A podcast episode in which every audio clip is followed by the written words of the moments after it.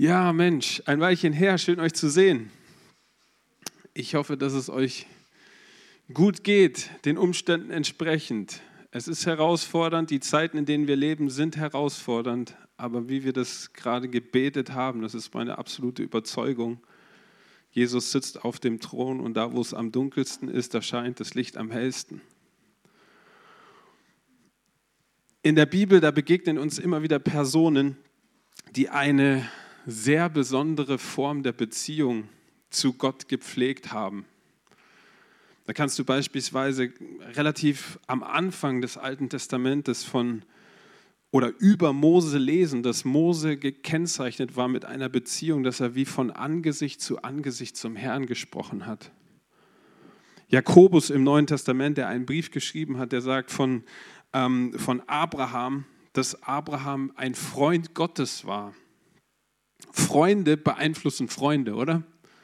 Wenn du mit mir eine Freundschaft hast und du hast einen bestimmten Wunsch, du hast einen bestimmten Willen und du bringst mir das nahe, dann ist die Wahrscheinlichkeit groß, dass das was in mir bewirkt. Warum? Weil wir eine Beziehung haben, weil wir Freunde sind. Und diese beiden Männer jetzt, Mose und Abraham, sind ein Beispiel für Personen, die, wie gesagt, eine besondere Beziehung zum Herrn pflegten und hatten. Und aufgrund dieser Freundschaft, die diese beiden Männer, und es, wir werden sehen, es sind noch ein, zwei mehr, auf die wir heute eingehen, die wir uns angucken, aufgrund dieser Freundschaft, die diese Leute zu Gott besaßen, lud Gott sie dazu ein, sie zu beeinflussen. Ihn, ihn zu beeinflussen, so wollte ich sagen. Und es klingt am Anfang erstmal krass, es ist aber wahr, wie wir gleich sehen. Es ist, es ist total biblisch, es, ist, es kommt immer wieder vor. Das erste Buch Mose erzählt uns von Abrahams Beziehung zu Gott.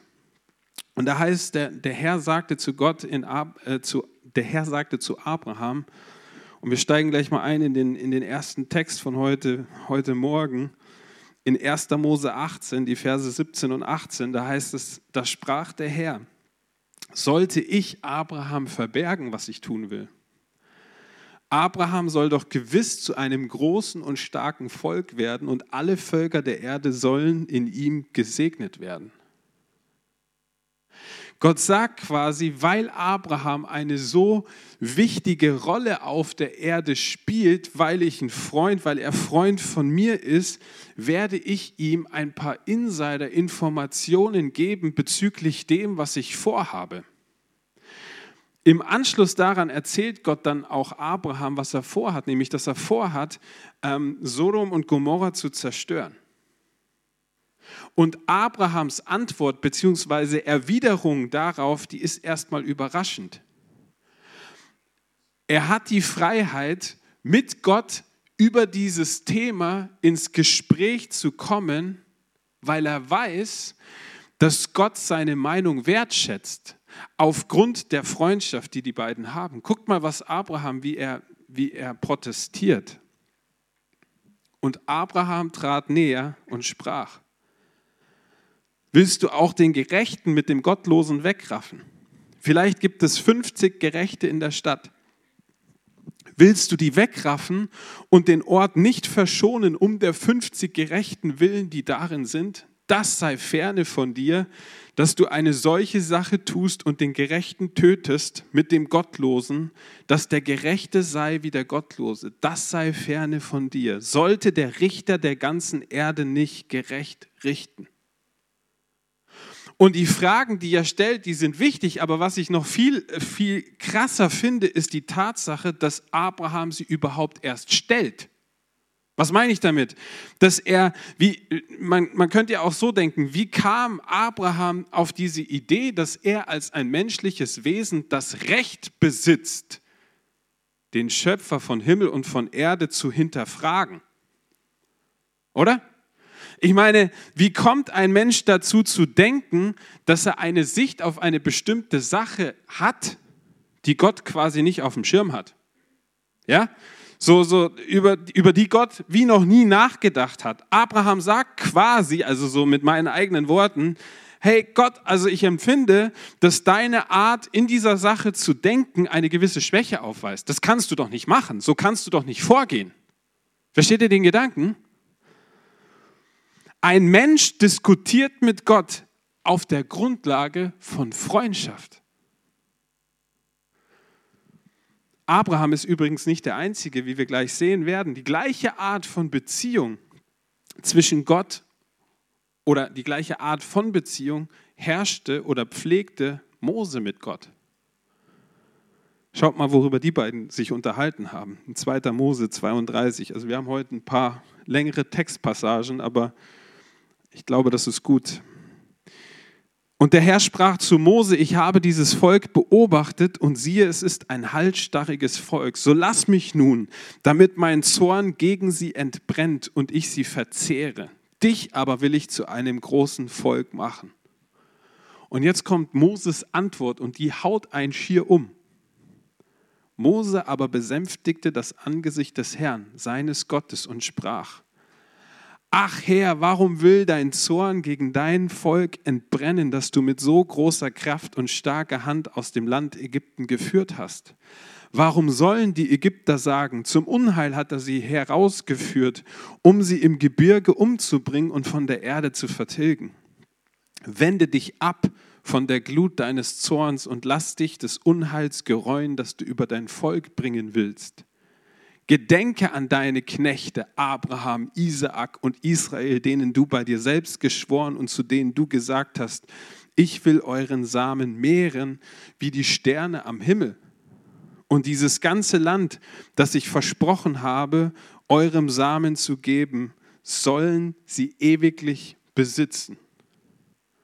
Und jetzt kommt der Vers, der unsere Theologie zerstört, und uns so quasi an den Rand eines allwissenden Albtraums befördert.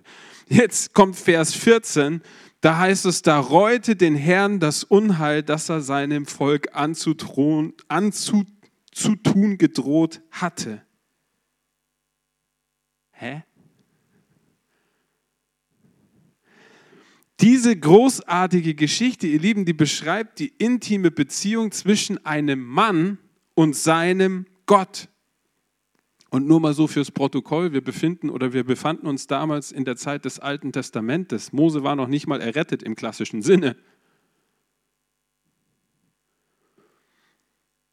Er findet ein offenes Ohr bei Gott, dem weisesten Wesen, der Himmel und Erde geschaffen hat, und sagt ihm, dass es eine schlechte Idee ist, sein Volk zu töten.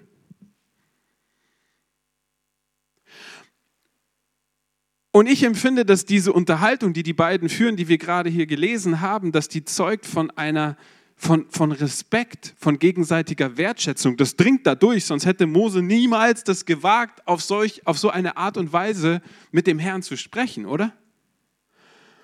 Gott ist hier böse auf Israel und versucht die Verantwortung für die Leute auf Mose abzuwälzen. Hast du das bemerkt?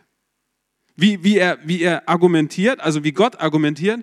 Er sagt quasi, hey, das sind die Leute, lieber Mose, das sind die Leute, die du aus Ägypten rausgeführt hast.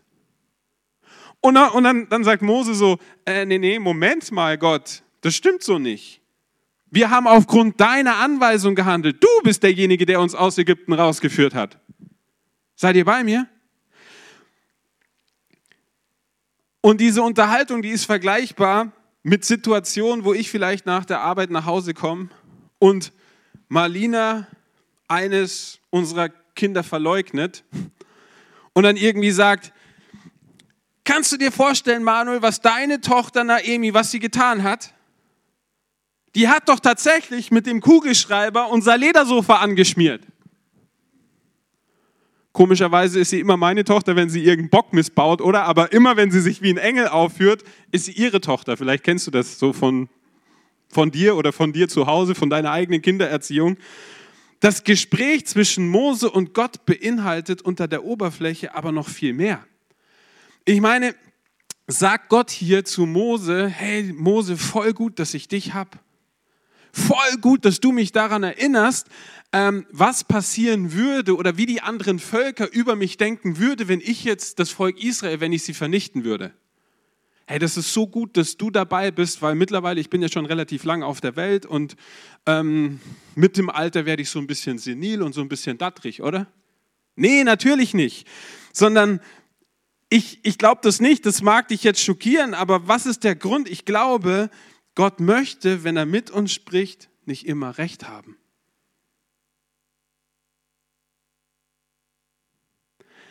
Könnte es sein, dass Gott immer wieder bereit ist, seine Macht zu beschränken, um mit uns Beziehung zu haben? Damit meine ich nicht, dass er nicht allmächtig ist. Damit meine ich überhaupt nicht. Das soll über, in, in keinster Weise Gott und seine Allmacht reduzieren. Aber ich glaube, dass das ein Fakt ist. Vor kurzem als Beispiel, wie habe ich punktuell so ein bisschen vielleicht äh, mich gefühlt oder vielleicht so, wie ich denke, wie, wie Gott sich gefühlt oder wie es sich für Gott anfühlen muss, wenn er seine Macht wegen dem Wunsch einer Beziehung zu seinen Kindern zu haben beschränkt. Wie das, wie das ähm, sich anfühlen könnte. Ich kam von einem, von einem Termin nach Hause, das passiert punktuell immer mal wieder, vielleicht bei dir auch, stell dir das vor, du kommst von einem Termin nach Hause, ich komme von einem Termin nach Hause und dein Kind, oder jetzt in meinem Fall eines meiner Töchter, springt auf mich zu und freut sich, hey, Papa bist wieder da, komm, lass uns kämpfen. Und dann ja, es sind Mädels, ja, die sind nicht so wirklich, sind nicht wirklich kräftig, aber dann fangen die an, irgendwie halt so zu catchen und auf mich einzuprügeln und auf mich einzutreten. Und was tue ich? Ich gehe auf den Boden, oder? Ich gehe zu Boden. Also ich bin jetzt nicht der Stärkste und wie gesagt, durch Corona und durch diverse andere Einschränkungen habe ich mich auch ein bisschen gehen lassen, ja. Ähm, aber eine Vierjährige oder fünf, sie ist mittlerweile fünf, oh, ich muss aufpassen. Nicht, dass sie zuschaut und nicht am Ende dann Ärger kriegt, wenn ich nach Hause komme. Also sie ist fünf. Aber eine Fünfjährige, niederringen, das kriege ich noch hin. Aber was tue ich? Ich gehe zu Boden. Warum? Aufgrund der Beziehung, die ich mit ihr haben will. Was ich nicht tue, ist nicht, dass ich sie, ich habe sie nicht gepackt und habe sie aus dem Fenster geschmissen und habe gesagt, so Spider-Man, jetzt guck mal, so läuft der Hase hier. Was glaubst du eigentlich, wer du bist? Ich bin dein Vater. Respekt, Gehorsam. Stattdessen hielt ich meine Stärke zurück, damit wir beide Spaß haben können. Und die meiste Zeit darüber hinaus bis, ist man dann in so einer Situation dann ja wirklich eigentlich damit beschäftigt, dass sich das Kind nicht wirklich wehtut in seinem Spiel oder in seinem Versuch da irgendwie, oder? Auf ähnliche Weise heißt Gott uns Gott, der allmächtig ist. Unglaublicher, als wir uns das vorstellen können. Er heißt uns willkommen und er lädt uns ein, mit ihm zusammenzuarbeiten. Und dabei beschränkt er sich sowohl, er, er beschränkt sich, obwohl er allwissend ist, und obwohl er die Möglichkeit hätte, obwohl er es nicht nötig hätte, er beschränkt sich immer wieder selbst und dadurch schafft er Raum für uns. Er schafft Raum für Beziehung. Er schafft Raum für Freundschaft. Und leider hat die Kirche als Gesamtheit in der Vergangenheit, denke ich, eine sehr einseitige Sicht darüber entwickelt, was es bedeutet, eine Beziehung zu Gott zu haben. Und was ich meine ist, wir haben Gehorsam überbetont und Freundschaft unterbetont. Gehorsam wurde überbetont und Freundschaft wurde unterbetont. Und dies machte unsere Zusammenarbeit mit dem Allmächtigen, mit Gott, eher roboterhaft und soldatenhaft. Frei nach dem Motto, ja, Sir, okay, Sir, mach ich, Sir, wird getan, Sir. Und es ist jetzt ganz wichtig, dass ihr nicht meint, dass ich jetzt meine oder predigen möchte, dass das nicht wichtig ist. Weil das ist, das ist das, was wir dann, wir haben so, wir, wir sind so in diesem Entweder-Oder, oder? Entweder jemand ist gehorsam oder aber jemand ist Larifari und hat so easy cheesy und alles ist cool und Gott ist mein, mein Kumpel. Das ist, nicht, das ist nicht die Richtung, in die ich gehen möchte, aber ich bin davon überzeugt, dass was dass was Entscheidendes passiert, wenn, wenn Freundschaft, wenn, wenn ein Mensch eine Freundschaft zu Gott hat, die über Bagatellgehorsam hinausgeht.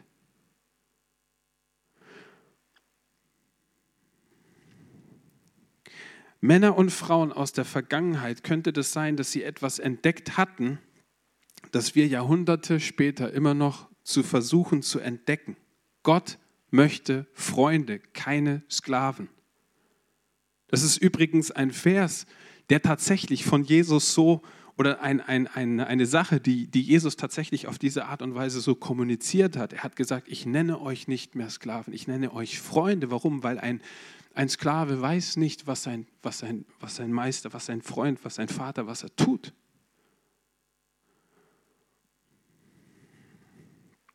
Ich meine, was für eine Beziehung hätten wir mit unseren Freunden, wenn alle immer nach unserer Pfeife zu tanzen hätten, oder? Überleg mal. Stell dir vor, wir würden immer dort essen gehen, wo ich essen gehen will. Und nicht nur, damit nicht nur genug, sondern du müsstest immer das essen, was ich, was ich auch esse. Und wenn wir ins Kino gehen, dann müssten wir immer den Film gucken, den ich gucken will. Und du kannst, kannst sicher sein, wenn wir über irgendetwas reden, dann immer nur über meine Themen, oder? Immer nur über das, was mir wichtig ist. Ich denke, ich hätte, wenn das so, wenn ich so ein Freund wäre oder wenn ich meine Beziehungen, wenn ich die so pflegen würde mit meinen Freunden, dann hätte ich wahrscheinlich für die längste Zeit welche gehabt. Mit so einer Einstellung würde es nicht lange dauern, bis ich völlig isoliert und absolut einsam wäre. Das berühmte Kapitel über die Liebe, 1. Korinther Kapitel 13, das sagt, dass eine Eigenschaft von Liebe darin besteht, dass sie nicht das Ihre sucht. Liebe sucht nicht das Ihre. Und dieser Vers, ihr Lieben, der beschreibt an dieser Stelle nicht nur die Art und Weise, wie wir zwischenmenschlich miteinander umgehen sollen, sondern es heißt, Gott ist die Liebe. Das bedeutet, wenn wir das so, wenn wir, wenn wir diesen Gedanken zusammenbringen, dann heißt das, dass wenn Gott Liebe ist, und Liebe und, und er uns auffordert, dass die Liebe, sie ist nicht selbstsüchtig, dass er das doch dann selbst auch ist, oder? Revolutionärer Gedanke. Ich glaube, dass dieser Vers die Natur Gottes beschreibt. Gott ist Liebe und ein Kennzeichen von Liebe besteht darin, dass sie nicht egoistisch und selbstsüchtig ist. Gott verbringt nicht nur Zeit mit dir und mit mir, damit du und ich, damit wir am Ende das tun, was er will. Das ist aber, was wir ganz, ganz oft denken. Das wäre ja, wie wenn er, wie wenn Gott Wasser predigt und heimlich Wein trinkt. Er fordert doch nicht uns dazu auf, dass unsere Liebe frei ist von Selbstsucht, aber selber ist er völlig selbstsüchtig und egoistisch in der Art und Weise, wie er liebt. Versteht ihr meinen Gedanken? Obwohl er es könnte, sucht Gott in der Beziehung zu uns nicht ständig das Seine. Das ist krass. König David ist ein weiteres Beispiel für eine Person, die um die Freundschaft zu Gott willen bereit gewesen ist, ein gängiges Regelwerk der Zeitepoche, in der er lebte, zu durchbrechen. Was meine ich? Zu der Zeit, als König David lebte, durfte der hohe Priester als einzige Person einmal im Jahr vor den Herrn treten Und die Bibelforscher sagen, dass diese ganze Sache, die war so heilig und die war so extrem ähm, ja, heilig, dass dieser hohe Priester hatte eine Glocke am Fuß. Warum?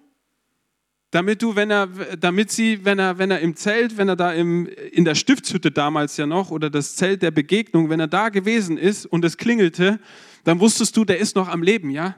Die Heiligkeit Gottes hat ihn noch nicht niedergestreckt. So an einer Hand hatte, an einem Fuß hatte er so ein Glöckchen, damit es klingelte und man realisierte, okay, es geht ihm gut, er lebt noch. Und auf der, an, an, an dem anderen Bein hatten sie ein Seil festgebunden. Wofür das Seil? Für den Fall, dass er vor der Heiligkeit, vor der Herrlichkeit Gottes starb. Und jetzt kommt David, ihr Lieben. Und David baut ein Zelt, das Zelt der Begegnung. Und aufgrund der Leidenschaft, aufgrund der Freundschaft, aufgrund der Beziehung, die David mit Gott hatte, durchbrach und zerbrach er ein, ein Gesetz, ein Gebot, was Gott damals gegeben hatte. Aufgrund der Leidenschaft und der Sehnsucht nach Freundschaft und nach Beziehung. Und er etabliert einen, er, er, er etabliert eine Form der Beziehung, eine Form der Anbetung, 24 Stunden, sieben Tage die Woche. Und es war nicht nur so, dass es eine einmalige Sache war, so nach dem Motto, okay Gott, also heute bin ich mal mutig und ich komme einfach vor dich, sondern es, wenn du die Bibel liest, dann wirst du realisieren, dass es eine Zeitepoche von 30 Jahren war, in denen es das Zelt von David, diese, diese Begegnungsstätte von David gab. Und damit nicht genug, wenn du ins, in, in die, ins Neue Testament, in die Apostelgeschichte reingehst, da wirst du realisieren und du wirst lesen, dass diese Form der Beziehung, diese Form der Freundschaft, diese Art der Anbetung das Herz des Vaters so sehr begeisterte, dass es heißt, dass am Ende der Zeit die Hütte Davids wieder aufgerichtet wird. Was ist damit gemeint? Das ist die Art der Freundschaft, das ist diese Form der Beziehung, das ist diese Art der Anbetung, die David prophetisch, wie gesagt nochmal, zur Zeit des Alten Testamentes, als ob zu einem Zeitpunkt, wo das noch überhaupt gar nicht etabliert und erlaubt war, er lebte es. David lebte neutestamentliches Christsein in einer Zeit, das war wie wie wenn seine Sehnsucht und seine Leidenschaft nach Gott etwas in das Hier und Jetzt gezogen hatte, was noch gar nicht für die Zeit bestimmt war. Versteht ihr den Gedanken?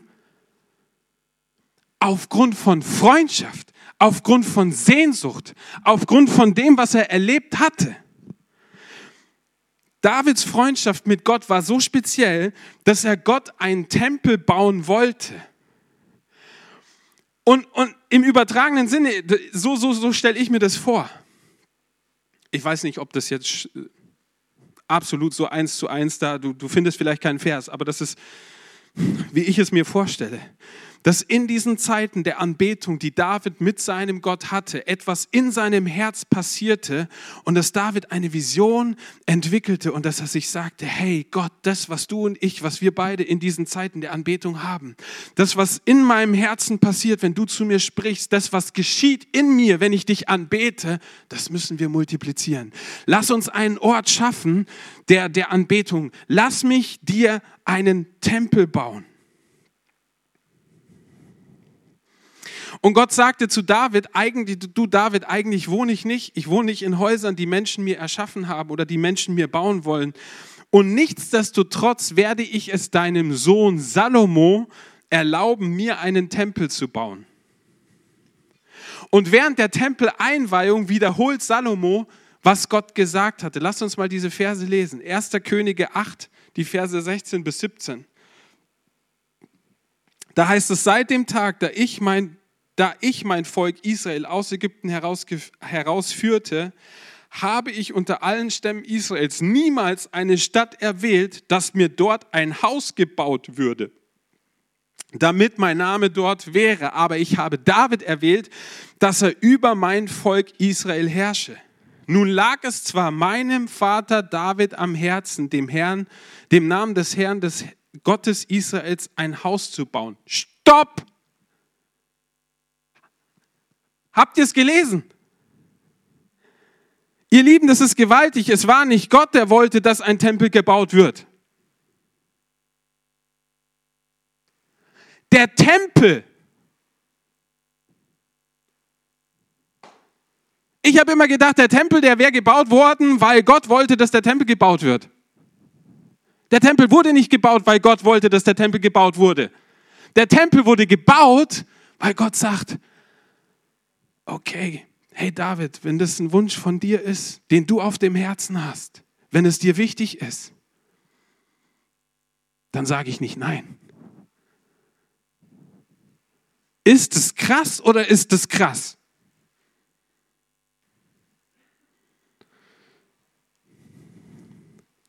David tat damit nicht den expliziten Willen Gottes. Natürlich, also das hat sich dann durch die Freundschaft schon als Gottes Wille herausgestellt und wie gesagt, nicht missverstehen.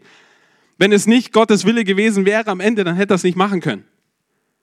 Aber es war nicht Gottes Wille zu Anfang, sondern es war Davids Wunsch, es war sein Wille und die Freundschaft und die Beziehung, die führte dann dazu, dass es so kam. Der Herr liebte und akzeptierte es, weil es aus dem Herz eines Freundes kam. Freundschaft war die Wurzel. Freundschaft war das Fundament. Wisst ihr, Christen, wir als Christen, wir haben einen speziellen Platz im Herzen des Vaters. Hast du, hast du gewusst, dass Gott dir und mir die Erlaubnis erteilt hat, Sünden zu vergeben? What? Ich habe gedacht, das ist Jesus Job. Ja, ist es auch. Aber hast du gewusst, an, an einer anderen Stelle, Jesus macht es klar, in diesem radikalen Statement macht er diesen Punkt klar und sagt, welchen ihr die Sünden vergebt, den sind sie vergeben, welchen ihr die Sünden behaltet, den sind sie behalten. Wie heftig, das ist crazy. Überleg dir mal die krassen Folgen. Gott war sich bewusst, dass es sein kann, dass du und ich, dass wir, dass wir in Unvergebenheit hängen bleiben, dass wir anderen ihre Sünden nicht vergeben. Und trotzdem war er bereit, so, so zu reagieren und das zu tun. Der Apostel Johannes, der auch dieses eine Evangelium geschrieben hat im Neuen Testament, der lag am, am letzten Abendmahl, lag er mit seinem Kopf an der Brust von, von Jesus. Und ich würde sagen, Johannes hatte ziemlich krasse Offenbarung darüber, wer Jesus ist. Und in seinem Evangelium fand er Mut, eine Aussage, die Jesus machte, weiterzugeben. Und er sagt, wenn ihr in mir bleibt und meine Worte in euch bleiben, so werdet ihr bitten, was ihr wollt, und es wird euch zuteil werden. Was gibt uns die Erlaubnis zu bitten, was wir wollen, und es wird uns zuteil werden? Bleiben. Freundschaft. Gott sagt, wenn die Beziehung zu mir, wenn die steht, wenn ihr wirklich die, wenn ich der Weinstock bin und wenn ihr die Rebe bleibt, wenn ihr in mir bleibt und ich in euch bleibe, dann dürft ihr bitten, was ihr wollt. Und ich werde es tun.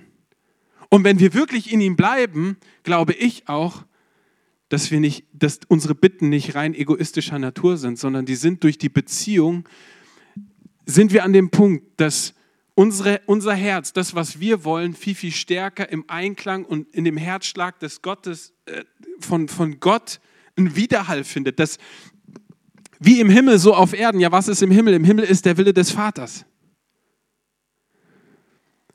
Was gibt uns die Erlaubnis? Das Bleiben.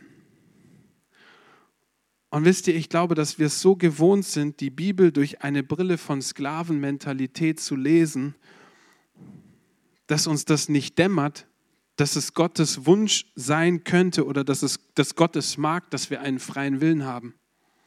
Und ja, was hat uns der, was hat ihm, was hat Gott, der freie Wille, den er uns gegeben hat, alles eingebrockt, oder? Und trotzdem geht er nicht drüber hinweg und trotzdem wertschätzt er deinen freien Willen. Er hat ihn dir gegeben. Er mag, es war Gott, der dir ein Hirn gegeben hat und mir ein Hirn gegeben hat, der dir Wünsche und Sehnsüchte und einen Willen gegeben hat. Aus gutem Grund. Was ist das Geheimnis der Beziehung, die Abraham und die Mose mit Gott hatten? Lasst uns zum Schluss da noch kurz drauf eingehen. Zweites, das zweite Buch Mose gibt uns die Antwort auf diese Frage. Da heißt es, und der Herr sprach zu Mose, geh hin zieh von hier hinauf, du und das Volk, das du aus dem Land Ägypten heraus, heraufgeführt hast, in das Land, das ich Abraham, Isaak und Jakob mit einem Eid versprochen habe, indem ich sagte, deinem Samen will ich es geben. Ich will aber einen Engel vor dir hersenden und die Kananiter, Amoriter, Hethiter, Pheresiter, Heviter und Jebusiter vertreiben. In das Land, in dem Milch und Honig fließt. Denn ich will nicht in deiner Mitte hinaufziehen, weil du ein halsstarriges Volk bist, ich würde dich sonst unterwegs vertilgen. Aber Mose reagierte folgendermaßen und sagte zu Gott, siehe, du sprichst zu mir, führe das Volk hinauf, aber du lässt mich nicht wissen, wen du mit mir senden willst. Und doch hast du gesagt, ich kenne dich mit Namen und du hast Gnade gefunden vor meinen Augen. Wenn ich nun Gnade gefunden habe vor deinen Augen, so lass mich doch deine Wege wissen und dich erkennen, damit ich Gnade finde vor deinen Augen. Und bedenke doch, dass dieses Volk dein Volk ist. Und er sprach, soll ich selbst mitgehen und dich zur Ruhe führen? Er sprach zu ihm, wenn du nicht selbst mitgehst, so führe uns nicht von hier herauf. Denn woran soll denn erkannt werden, dass ich Gnade gefunden habe vor deinen Augen, ich und dein Volk, als daran, dass du mit uns gehst, sodass ich und dein Volk ausgezeichnet werden vor jedem Volk, das auf dem Erdboden ist. Und der Herr sprach zu Mose, auch dies, was du jetzt gesagt hast, will ich tun, denn du hast Gnade gefunden vor meinen Augen und ich kenne dich mit Namen. Habt ihr bemerkt, was hier passiert ist? Zuerst war es so, dass Gott Mose zusichert, ihm das Versprechen gibt und einhält aufgrund dem, was er den Vorvätern versprochen hat. Und er sagt, ich werde meinen Engel vor dir hersenden. Ich selber werde allerdings nicht mitkommen. Und ich habe mir so gedacht, hey, viele von uns, wir wären happy gewesen, oder? Das wäre für uns voll positiv gewesen, wenn Gott uns einen Engel verspricht, der mit uns mitgeht. Wir hätten jubiliert, wir hätten gesagt, wow, come on, Gott, ein Engel? Hammer! Dein Engel, Gebetserhörung. Oder, wir, oder viele hätten wahrscheinlich nicht mal realisiert, ist es ein Engel oder ist es der Herr. Mose stellt die Qualität seiner Freundschaft zu Gott unter Beweis, indem er sagt, hey Gott, wenn du, wenn du nicht mit uns ins verheißene Land gehst, dann wollen wir gar nicht. Dann gehen wir nicht. Dann lass uns hier. Gott, lass uns lieber für den Rest unseres Lebens ein trauriges Dasein, aber in deiner Gegenwart in der Wüste führen, als ohne dich in Kanaan zu sein.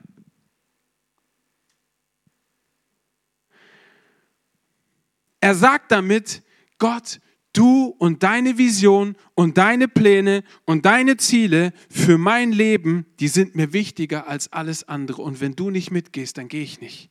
Wenn du nicht mitkommst, dann bleibe ich, wo ich bin.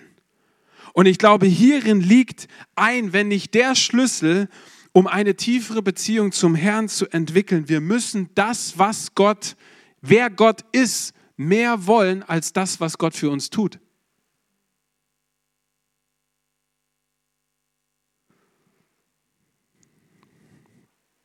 Und ich glaube, dass wir in einer Zeit leben, in der Gott uns hineinführen möchte oder uns hineinruft in ein größeres Maß der Freundschaft und der Intimität. Warum? Weil wir in Zeiten leben, in denen wir das brauchen. Weil wir mehr und mehr in Zeiten hineinkommen, wo das am Ende das ist.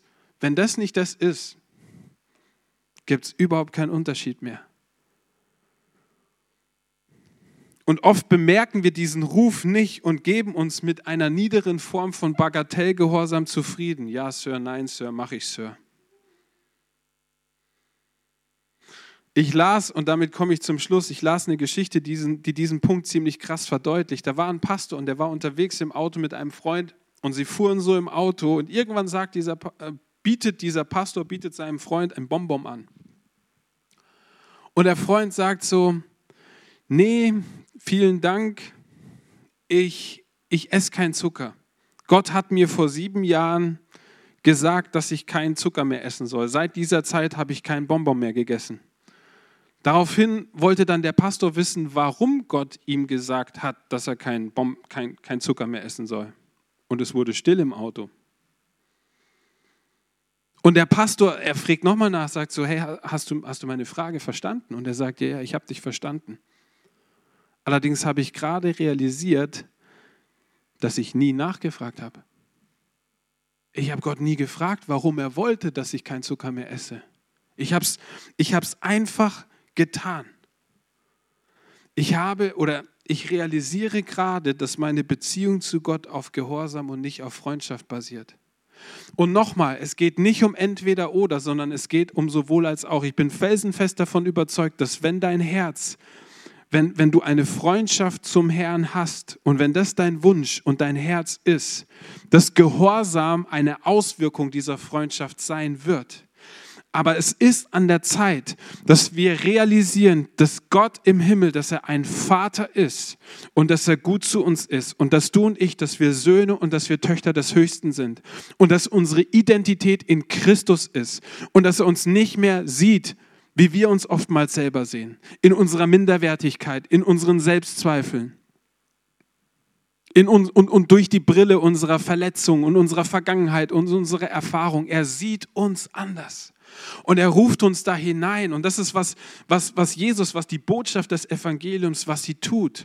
Sie will deine Identität bestärken. Es geht nicht darum, dass du deine Bibel lesen sollst und ständig, wenn du sie liest, denkst du, um, wieder nicht gut genug, wieder nicht genug gemacht, wieder nicht genug gebetet, wieder nicht genug gespendet, wieder nicht genug gepredigt, wieder nicht genug ein Zeuge dessen gewesen, Versteht ihr?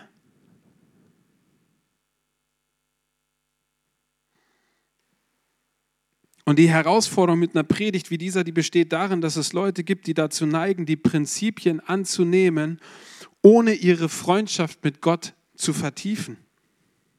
Und das sind meistens Menschen, die Prinzipien und die Strukturen und die Formulare lieben, allerdings ohne die Grundlage von Beziehung. Ohne das Herz von Freundschaft ist so eine Lehre gefährlich. Und es führt dazu, dass solche, so, solche Lehren wie diese, dass die wie ihr Lehre abgestempelt werden, weil dann sagen Leute, ja, der hat gesagt, wir sollen nicht, wir brauchen nicht mehr gehorsam sein. Das ist nicht, was ich heute hier gesagt habe.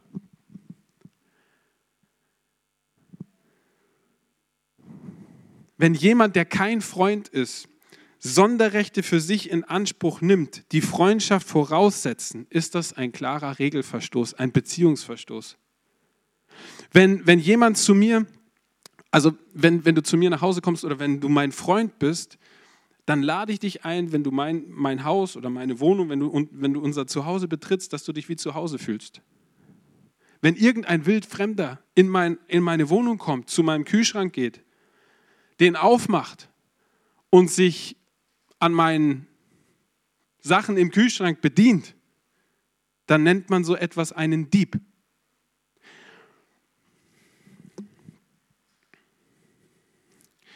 Ihr Lieben, wir wurden eingeladen zum Hochzeitsmahl des Lammes.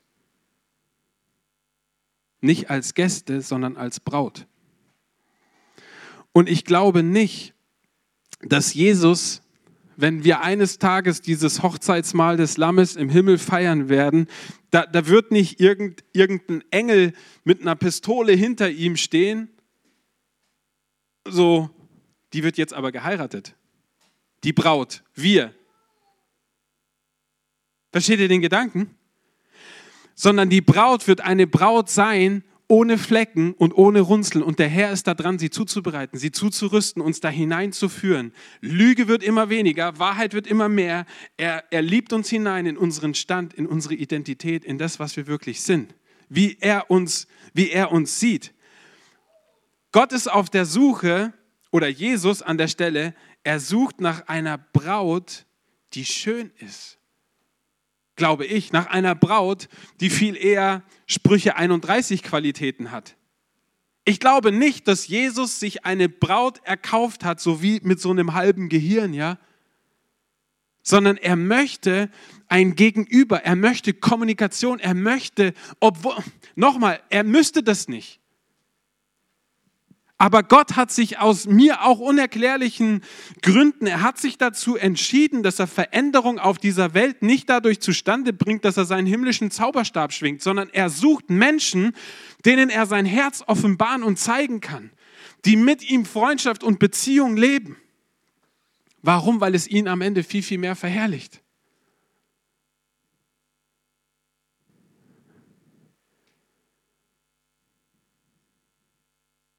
Ich glaube, dass er das, dass er das im Sinn hat, dass er sagt, hey, und was, was, für, eine, was für eine Ehre für, dass er, und wir wissen alle, er, er steht ja nicht wirklich, im, nicht wirklich im, im Konflikt mit dem Teufel. Ja, der Teufel ist besiegt, aus Gottes Perspektive so.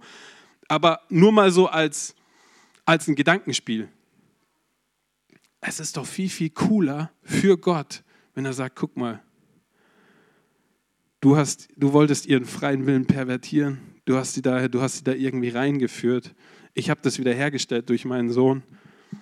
Und sie folgen mir freiwillig. Sie folgen mir freiwillig. Ich zwinge sie nicht. Ich drangsaliere sie nicht. Sie haben einen freien Willen. Und sie üben diesen freien Willen aus mit dem Wunsch, das zu tun, was ich möchte. Das gibt doch am Ende dem Vater viel, viel mehr Ehre, als wie wenn er sagt, so ist es jetzt, so läuft jetzt der Hase und wir sind alle nur irgendwelche Lemminge oder irgendwelche Roboter, die das, die das zu tun haben. Und nochmal, am Ende geht es um den Gehorsam. Aber es geht um den Gehorsam auch aus, den, aus der Motivation und aus der richtigen Verbindung und Herzenshaltung heraus. Weil oftmals denke ich, und ich kenne es auch aus, mein, aus meinem eigenen Leben, da sagt Gott mir irgendwas, eigentlich habe ich überhaupt, ich habe überhaupt gar keinen Bock, das zu tun. Mein Herz ist meilenweit weg. Aber ich mache es halt. Und ich glaube, dass es, dass es punktuell immer noch gut ist, weil Gehorsam ist besser als Schlachtopfer. Also missversteht mich nicht. Aber wie wäre es, wenn das mehr und mehr zusammenkommt? Dass mein Herz dann auch da ist und ich aufgrund von Beziehung weiß, wie er denkt und wie er tickt. Und ich sage, ja, hey Gott, wenn, du, wenn das dein Wunsch ist und wenn du so über mich, wenn du so über meine Mitmenschen, wenn du so brillant über die Umstände und Situationen denkst, dann klicke ich mich ein in deinen Wunsch und in deinen Willen. Amen. Ihr dürft sitzen bleiben, weil ihr Freunde seid. Gut, oder?